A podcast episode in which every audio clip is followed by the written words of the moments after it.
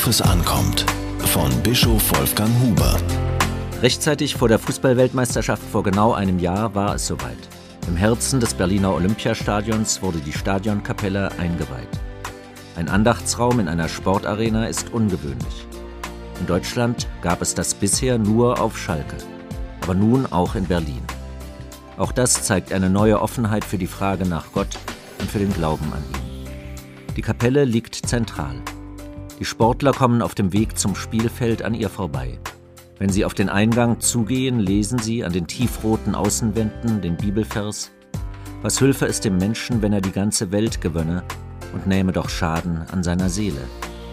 Der Vers fragt alle, die eintreten, Würdest du für einen Sieg wirklich alles tun? Würdest du unfair spielen, betrügen oder sogar einen anderen vorsätzlich verletzen? Diese Fragen stellen sich nicht nur Sportlerinnen und Sportlern, sie gelten in allen Lebensbereichen. Durch das Prinzip der Fairness haben christliche Werte in den Sport Eingang gefunden. Aber die Achtung des anderen, die Rücksichtnahme auch im Wettkampf oder die Unparteilichkeit jedes Richters, nicht nur des Schiedsrichters, das alles gilt auch über den Sport hinaus. Für Sportlerinnen und Sportler ist es wichtig, einen Raum zu haben, in dem sie sich mit ihrer Hoffnung auf Sieg wie mit ihrer Angst vor einer Niederlage Gott anvertrauen können. In der neuen Kapelle finden sie Ruhe und können im Gebet Kraft und Hoffnung schöpfen. In den Wochen der Weltmeisterschaft vor einem Jahr und danach haben hier Spieler aus vielen Ländern der Welt innegehalten. Das Innere der Kapelle hat die Form eines Ovals. Die Wände schimmern golden. Auf ihnen stehen Bibelworte in 18 verschiedenen Sprachen. Und sie machen deutlich, Gott redet zu allen.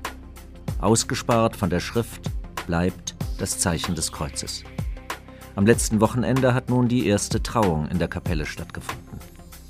Für den Sieg einer Mannschaft zu beten und sich am selben Ort das Ja-Wort für ein gemeinsames Leben zu geben, schließt einander nicht aus.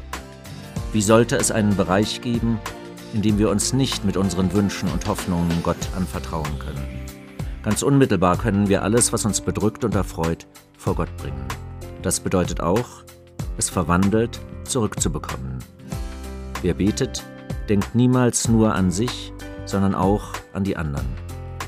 Niemand kann, wenn er das Gebet ernst nimmt, gegen die anderen beten.